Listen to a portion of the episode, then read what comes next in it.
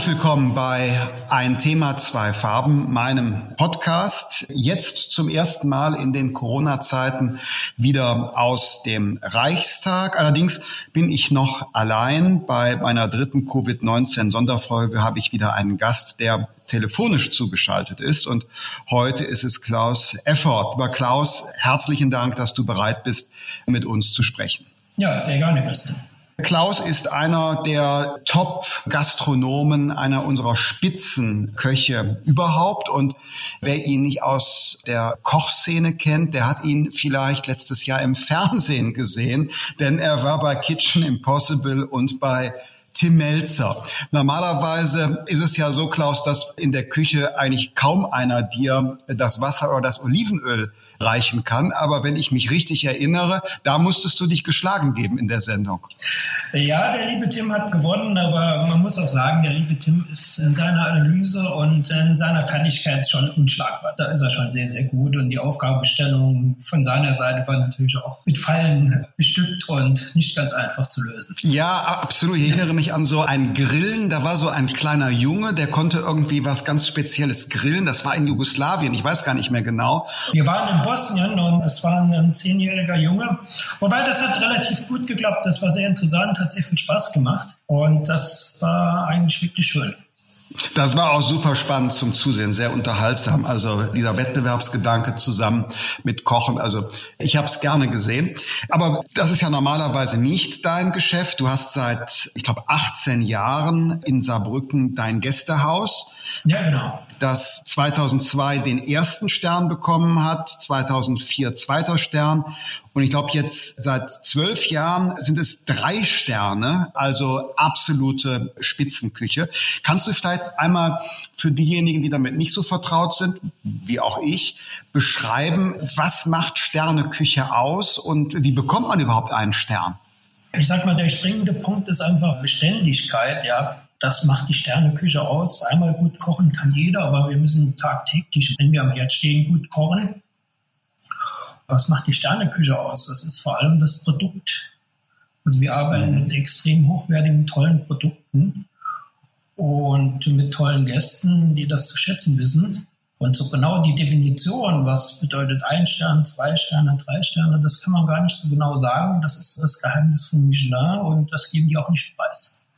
Es ist ja aber auch so eine besondere Kreativität, die damit äh, verbunden ist. Also die Hochwertigkeit der Zutaten und die Stetigkeit, wie du sagst. Aber es sind ja auch kreative Dinge und Kombinationen, ganz neue Geschmacksnuancen und auch das Gefühl im Mund, die unterschiedlichen Materialien, Texturen, die man fühlt. Also es ist ja schon Kunst. Es ist doch eigentlich ein echtes Kulturgut, was ihr macht.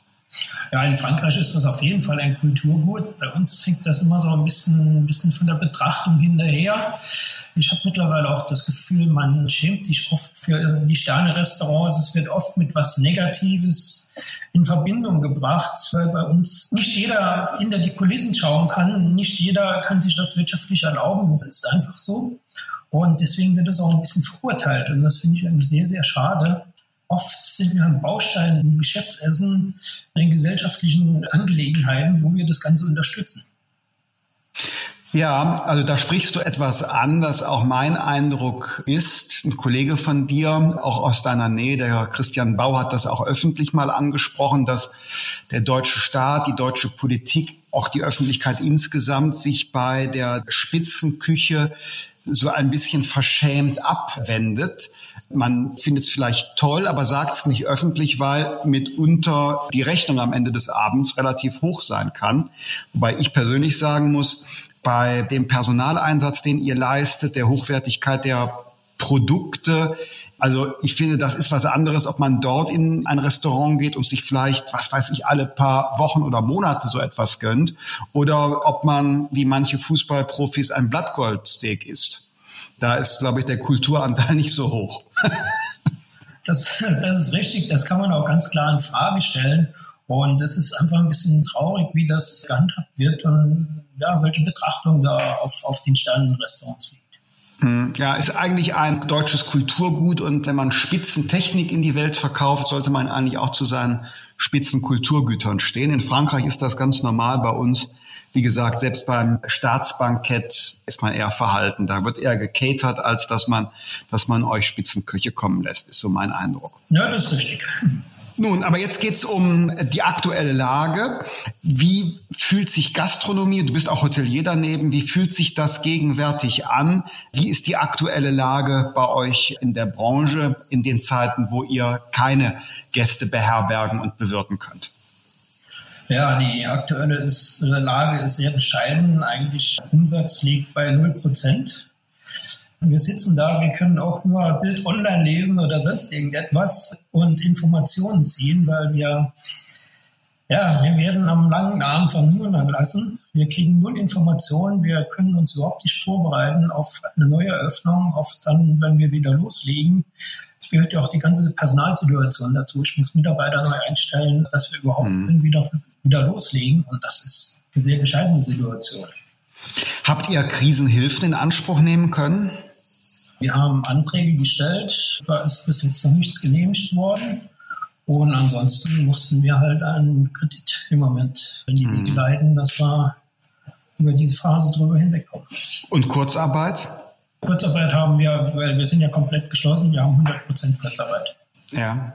Wie ging das los? Ich glaube, ihr habt bereits Mitte Februar beschlossen, dass ihr am Wochenende geschlossen seid und nur unter der Woche, also fünf Tage habt ihr nur Gäste gehabt. Wie war das? Ja gut, wir haben sowieso eine Fünf-Tage-Woche, also wir haben mhm. wirklich bis zur bitteren Neige gearbeitet. Viele Kollegen haben vorher schon die Segel gestrichen. Und das Schöne war, die Gäste sind sehr, sehr dankbar und wir merken das auch jetzt. Wir schicken regelmäßig Newsletter raus, zeigen, dass wir so ein bisschen am Leben sind dass wir bereit sind, wieder loszulegen. Also wir kriegen da auch sehr viel Sympathie zurück. Und ich spüre auch einfach, die Gäste wollen ja kommen. Die Gäste, ich habe ganz viele Freunde, die sagen, ich habe keine Lust mehr zu kochen. Also wir haben ja so viele Geschäftsleute, die teilweise mittags, abends in ein Restaurant zum Essen gehen. Die sind ja auch mit der neuen Situation komplett überfordert, zu Hause mhm. zu kochen. Mhm. Ja, klar. Und man, von mir persönlich gesprochen, für mich ist das rausgehen unter der Woche zu meinem Lieblingsitaliener, abends den Tag damit zu beschließen. Das ist für mich ein Entspannungsritual und alle paar Wochen in ein wirklich tolles Restaurant zu gehen und auf so eine kulinarische Reise zu gehen mit Freunden, das ist für mich ein absolutes Highlight. So wie andere gerne in die Oper gehen, finde ich tolle Lokale großartig. Und ich meine, ein paar Wochen kann man drauf verzichten, aber so schön es zu Hause ist, irgendwann fällt einem ja auch die Decke auf den Kopf. Ne? Also, Also das, das, spürt, das spürt man ganz massiv im Moment, die Situation, dass unsere Gäste, die brauchen auch wieder soziale Kontakte, die müssen andere mhm. Menschen sehen. Und ja. äh, es geht ja bei unseren Kindern weiter. Und ich sage mal, die Situation mit den Schulen, die, es geht auch sehr viel Disziplin verloren. Mhm. Ich muss auch sagen, ich fahre jeden Morgen, fahre ich in mein Geschäft, mache die Rollläden hoch, rufe die E-Mails ab und ich habe schon einen Container bestellt, ich habe schon ausgemistet, ich habe schon so viele Sachen gemacht. Und man muss wirklich auch ein bisschen Disziplin beibehalten, wenn man sitzt ja schon seit sechs Wochen da rum und man kann nicht meiner täglichen Arbeit nachgehen. Es ist auch sehr, sehr schwierig, da am Ball zu bleiben. Mhm. Jetzt habt ihr diese oder aus eurer Branche diese Initiative Restart Gastro und die fordern einen verantwortungsbewussten Neustart jetzt der Gastronomie, das hochzufahren. Und hast du schon Vorstellungen davon, wie es in der Gastronomie oder auch bei dir selbst aussehen kann, jetzt Hygiene- und Gesundheitsschutz zu sichern und gleichzeitig wieder Gäste zu empfangen? Macht ihr euch da schon Gedanken? Ja klar, ich denke, Hygiene, wir sind jetzt schon, wir haben schon so Aufsteller mit Desinfektionsmittel geordert. Wir haben gerade heute die Küche grundgereinigt, komplett desinfiziert, von einem Reinigungsunternehmen sogar. Also nicht selber irgendwie. Sicherheitsabstände ist äh, in der Art, in der Sternegastronomie sowieso schon gewährleistet. Also wir haben so viel Abstand von den Tischen, das ist das kleinste Problem, wo wir uns müssen Gedanken drum machen. Und das sind unsere Mitarbeiter in der Küche wie im Service, alle müssen Mundschutz tragen. Das, würde ich sagen, versteht sich in der momentanen Situation von ganz alleine. Hm. Ihr seid vermutlich als Spitzengastronom auch noch anders betroffen als mein Lieblingsitaliener bei mir um die Ecke, weil da kann ich jeden Abend mir zumindest eine Pizza holen. Der hat umgestellt auf To Go. Das ist bei euch schlechterdings nicht möglich. Ne? Also schwer vorstellbar. Ne? Ja, klar. Also wir haben das Thema Toko gelassen. Klar habe ich ein paar Kunden mit tollen Produkten oder sonst etwas versorgt. Ja, wir haben im Großen und Ganzen null Einnahmen die ganze mhm. Zeit. Mhm. Und ich hoffe, dass endlich mal ein Signal kommt. Jetzt sieht es ja heute aus, als mit Bayern auch noch ein bisschen vorbrechen. Jedes Bundesland bricht ja im Moment vor, niemand mehr spricht sich ab. Ja, wir hängen halt wirklich in der Luft und, und kriegen null Informationen irgendwie offizieller außer aus der Presse. Und mhm. das ist halt schon als Unternehmer irgendwie sehr bitter. Ja, und das muss auch beendet werden. Morgen kommt ja die Bundeskanzlerin mit den Ministerpräsidenten wieder zusammen und die sprechen. Aus meiner Sicht, aus unserer Sicht muss es jetzt um eine Öffnungsperspektive gehen. Klar, mit Gesundheitsschutz, Hygiene, Abständen, Masken und so weiter und so fort. Aber die Zahl der Fälle ist so stark zurückgegangen jetzt in Deutschland. Wir haben es sehr weitgehend unter Kontrolle. Und jetzt ist es einfach nicht verhältnismäßig, dass auch die Gastronomie auf Dauer geschlossen ist. Man kann das ja organisieren. Es muss nicht sein wie, wie im Januar oder im Februar, aber es muss einen Schritt jetzt wieder nach vorne geben. Und ich bin ganz sicher, dass das auch in der Politik nun ankommt. Einzelne Länder gehen ja voran und das ist absolut nur richtig, denn sonst werden wir ein Riesensterben von Kneipen, Restaurants bis in die Spitzengastronomie in Deutschland haben. Und wenn der Betrieb erstmal geschlossen ist, ja, dann ist er erstmal weitgehend zu und bleibt es möglicherweise dann auch auf Dauer. Ja, klar, das ist richtig, aber bräuchten wir nicht ein, ein gemeinsames und beständiges Vorgehen. Ich habe das Gefühl, dass der Politik das Ganze aus dem Ruder läuft. Jedes Bundesland kocht jetzt sein eigenes Süppchen und die einen sind dann besser positioniert, die anderen sind schlechter positioniert. Mhm das ist ja nicht nur mit der Öffnung getan. Wir müssen auch sehen, was uns ansonsten an Tourismus und alles wegfällt. Das ist unser, unser internationales Publikum, von dem wir natürlich auch leben. Das fällt alles weg. Also wir brauchen ganz schnell Lösungspunkte, wie wir und wann wir dürfen wieder das Ganze starten, wann wir wieder dürfen an den Start gehen. Nur mit dem Staat ist es ja auch nicht getan. Es, es gehören noch Problembewältigungen hinterher. Es kam jetzt die Regelung von der Mehrwertsteuersenkung. Sprechen wir jetzt von einem Jahr auf sieben Prozent. Das ist eigentlich so ein bisschen eine Lachnummer. Mhm. Vor allem, wenn ich mir angucke, die im Hotelgewerbe ist ja keine Produktion, ist ja ein relativ einfaches Business. Die haben immer schon sieben Prozent und wir kriegen jetzt auf Speisen sieben Prozent. Mhm das ist irgendwie so, so, so ein bisschen lustig, finde ich, das Ganze. Ja, das finde ich spannend. Das Ganze beschränkt auf ein Jahr. Mhm. Was soll uns das bringen?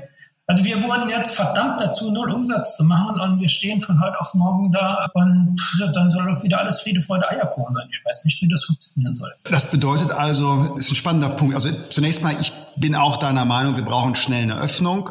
Länder unterschiedlich, ja. Also ich meine, wenn bei euch in Saarbrücken es keine Infektionen gibt und in Passau ein neuer Infektionsherd entsteht, warum sollt ihr dann wieder schließen? Also ich finde, das Regionale kann auch eine Chance sein. Aber wie gesagt, das ist nur meine Meinung. Jetzt spannend finde ich, was du sagst äh, zum Thema ermäßigter Mehrwertsteuersatz. Wir sind schon länger der Meinung, dass in der Gastronomie und in der Hotellerie ein einheitlicher Satz von sieben Prozent auf alles und auf Dauer sein soll. Jetzt hat die FDP leider regelmäßig die absolute Mehrheit bei den Wahlen verfehlt. Deshalb ist das noch nicht allgemeine Politik. Aber immerhin gibt's jetzt diesen kleinen Schritt. Du sagst, nur für Speisen, nur für ein Jahr sieben Prozent bringt euch nichts, hilft euch nicht groß. Das ist im Moment mal die Festsetzung und wo man auch muss drüber nachdenken, ist nämlich über die Absetzbarkeit von Bewertungsbelegen. Mhm. Für Unternehmen, das ist ja auch ein Riesenthema, dass uns durch die ganze Compliance-Geschichte und sonst irgendwas wahnsinnig Umsätze weggebrochen sind. Und dann gibt es ja auch immer vom Finanzamt dann, was für uns auch ein Riesenthema ist, was wir spüren, das Thema Verhältnismäßigkeit. Mhm. Was ist das? Ja, das ist immer die Frage, wenn jetzt ein Kunde kommt und macht einen Bewertungsbeleg, ja. dann, dann, kommt ein Finanzbeamter und der sagt, das Verhältnis stimmt nicht. Mhm. Es ist mhm. immer die Frage, Verstehen. wer darf das Verhältnis beurteilen? Wenn ein Geschäftsessen mhm. stattfindet und dadurch werden Hunderte von Arbeitsplätzen gesichert, da werden, sag mal, Millionen von Umsatz gesichert und auf einmal geht es um die Verhältnismäßigkeit. Mhm. Wer kann über diese Verhältnismäßigkeit richten? Und ich kriege immer mehr mit von Kunden, dass das ein Riesenthema ist und dass das natürlich auch sehr viel Kunden hemmt, solche Restaurants aufzusuchen. Mhm. Und das ist das Komplette, was wir eingangs als Thema hatten, so der negative Touch, wo auf uns zurückfällt in der Sterne-Gastronomie. Ja, es gilt eben als absoluter Luxus und eben nicht als Kultur. Und das ist vielleicht mal ein langfristiges Thema, ob nicht unsere tolle Küche, die wir haben, ob das nicht auch ein Exportschlager im Sinne der Markenbildung Made in Germany ist. Wir haben den Beethoven, wir haben Mercedes, BMW, Porsche und so weiter. Wir haben den deutschen Riesling, aber wir haben eben auch Spitzenküche. Und das kann vielleicht das deutsche Image in der Welt auch ein bisschen verbessern. Die Voraussetzung ist, dass wir selber auch uns daran freuen, dass wir da ein Kulturgut haben. Und was du beschreibst, so dieses etwas kritische, Essen darf nichts kosten, ich glaube, das ist mal eine Debatte in Deutschland wert, da etwas zu sensibilisieren. Ja. Es gibt eben nicht nur Systemgastronomie und Imbiss, sondern es gibt eben auch Künstler. Ja, klar, auf jeden Fall. Es geht ja weniger ums Künstliche, es geht um das Handwerk. Es sind sehr viele Arbeitsplätze, oder dran liegen, wenn ich mir überlege, wir, wir haben für 20, 25 Gäste haben wir am Abend 16 bis 18 Mitarbeiter im Einsatz. Mhm. Ich denke, da sollte auch einfach eine Wertschätzung stattfinden und man muss einfach mal die Verhältnismäßigkeit sehen, was an Kosten entsteht zu dem, was das im Grunde genommen so ein, ein Essen kostet. Ja, und es ist eben nicht die Pizza, die man eben holt, um satt zu werden, sondern es ist was anderes. Ich erinnere mich zu meinen Studienzeiten, da hatte ich einen Kommilitonen, der hat den ganzen Monat mit seiner Freundin extrem sparsam gelebt. Aber einmal im Monat sind die beiden in eine Sterneküche gegangen und sind regelrecht rumgereist, weil das war deren Hobby. Und die haben sich den ganzen Monat darauf gefreut und haben die ganzen Wochen danach noch darüber gesprochen, über die sieben Gänge und wie das da war und wie sich das im Mund angefühlt hat und wie kreativ das war. Und vielleicht muss man da den Blick von, es ist nicht eine Nahrungsaufnahme, sondern es ist ein anderes Erlebnis. Vielleicht können wir da das Image verbessern, wenn wir den Blick darauf richten zukünftig. Ja, genau, das ist richtig. Und das Schöne ist aber, dass ich das gerade kann bei der jüngeren Generation momentan beobachten kann. Die machen das sehr gerne. Mhm. Also die entwickeln wirklich Interesse daran und, und haben wahnsinnig viel Spaß, das erleben. Und das unterstützen wir auch so ein bisschen. Das sind ja im Grunde genommen von unseren Stammgästen gerade wieder die Kinder und die lieben das und, und ja, ich kenne die jetzt schon über 18 Jahre. Wir sind per Du und die rufen mich an und können ja nicht mit so ein paar Jungs und auch wenn die noch studieren, gut, dann macht man ein bisschen Menü, macht man ein bisschen Sonderpreis. Also das unterstützen ja. wir ja auch von Gastronomen. Ich sag mal, ich war früher auch Mitglied bei den schönen Restaurateurs, die haben auch so ein Menü gehabt für Leute unter 25 zum Sonderpreis das ist einfach ein Trend, was man wahnsinnig schön beobachten kann momentan. Ja, ja. Lieber Klaus, ich wünsche dir äh, und wir tun alles dafür, dass ihr bald wieder eine Perspektive bekommt, für euch als Unternehmer, aber auf der anderen Seite auch für uns als Kunden und Gäste von der Pizzeria um die Ecke über die Kneipe und die Frikadelle bis hin zu euch in der Spitze. Wir brauchen euch und das Leben wäre viel weniger bunt und schön, wenn man sich nicht treffen könnte in Läden wie euren. Also ich drücke sehr die Daumen und hoffe, dass es bald wieder losgehen kann. Ja, das hoffe ich auch. Vielen Dank. Gerne, Klaus. Alles Gute. Ja, dir auch. Tschüss. Vielen Dank fürs Zuhören. Ich hoffe, es hat euch gefallen.